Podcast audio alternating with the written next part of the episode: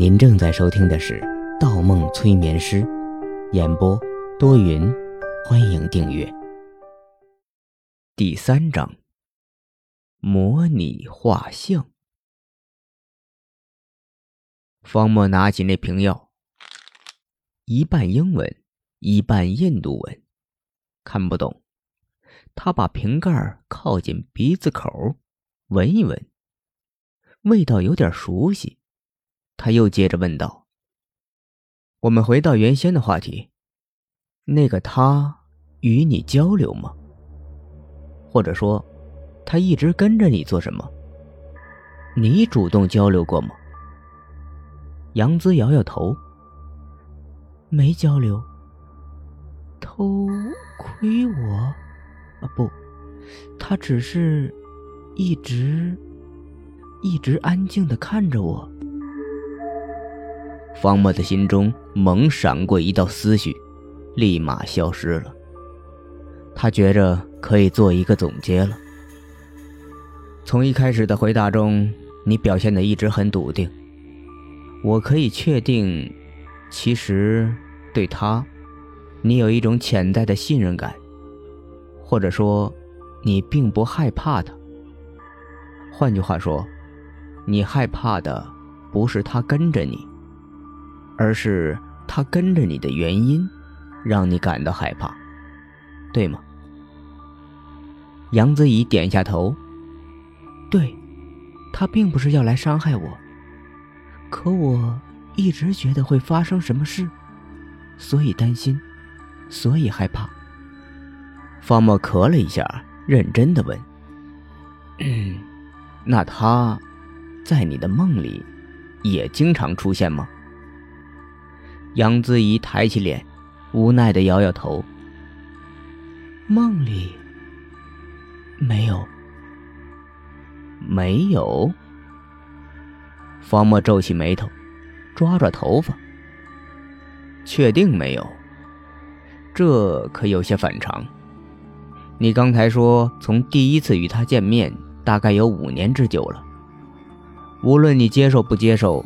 他应该已经成为你生活的一部分，成为你的一种习惯。在梦里，如果你没见过他，这很奇怪。那么，梦里，你一定到处寻找他吧？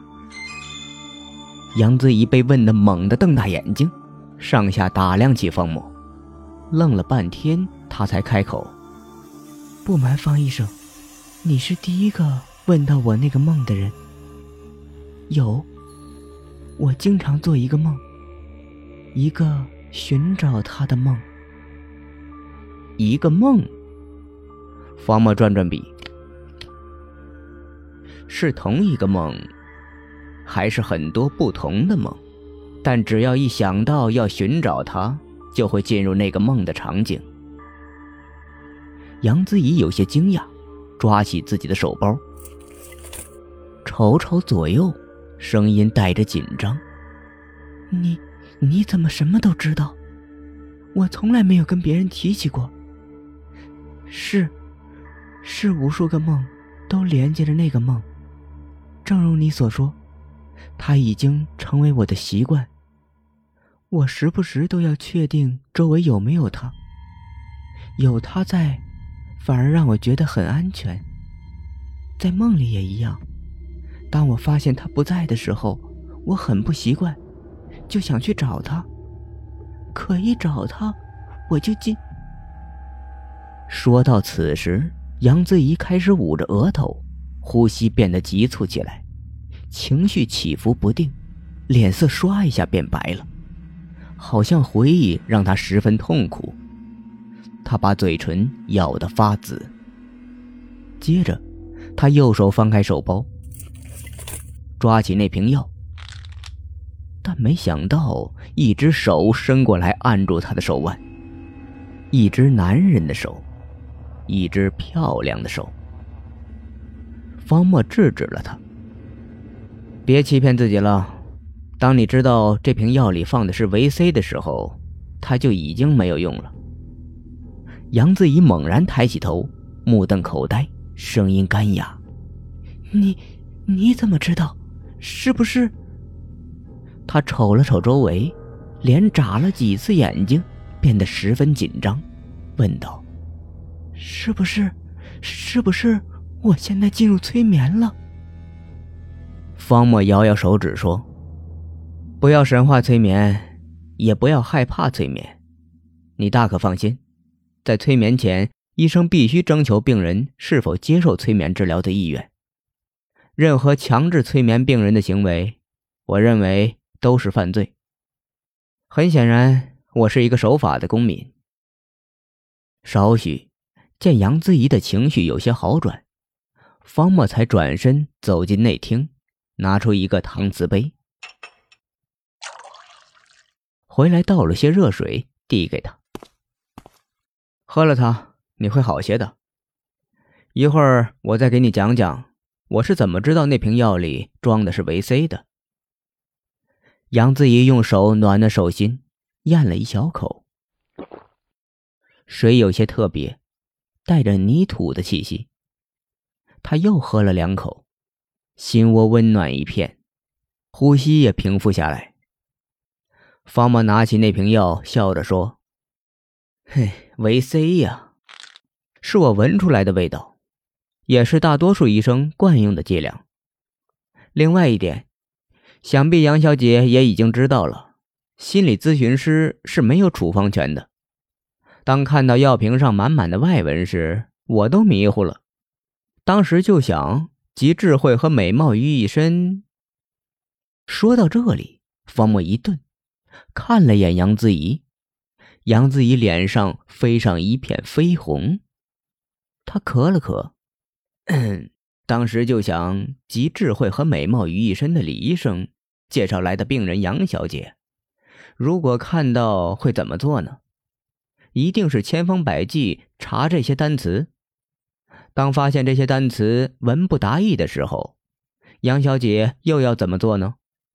当然要找人分析这种药片哪怕最后用一些国家科研级别的手段鉴别出这只是一瓶维 C 而已。我，杨子怡沉默了。既然你知道是什么，你放在身旁，无非是给别人看，没必要。关键的时候他帮不了你，别把自己搞得太累、太紧张。另外，今天的咨询就到这里吧。方墨喘了一口气，杨子怡正好有些疲倦的点点头。嗯，好，谢谢方医生。谢谢你的话。对于，对于开始的插曲，我再次表示抱歉。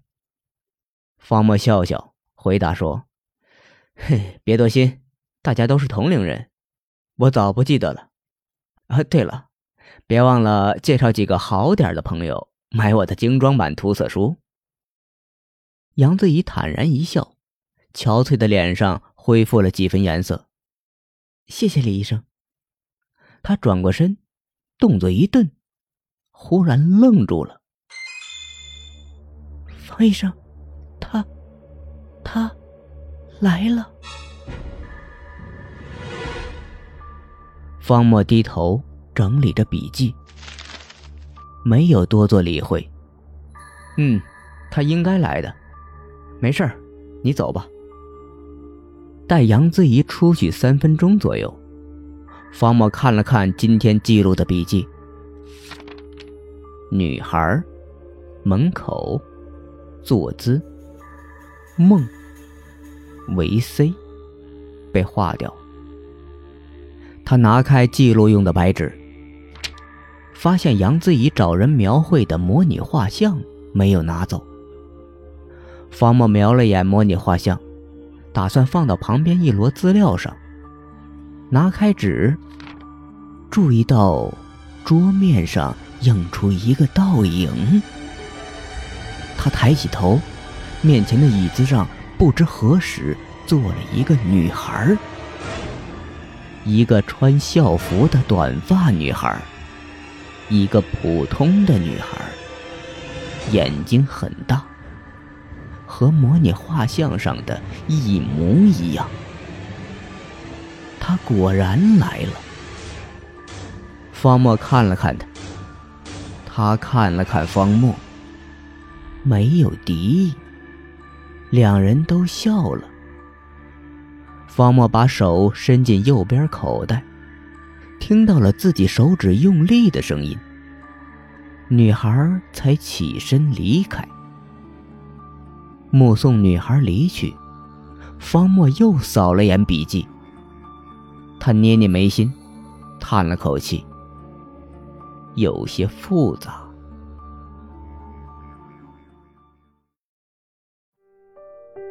本集播放完毕，喜欢请投月票，精彩继续。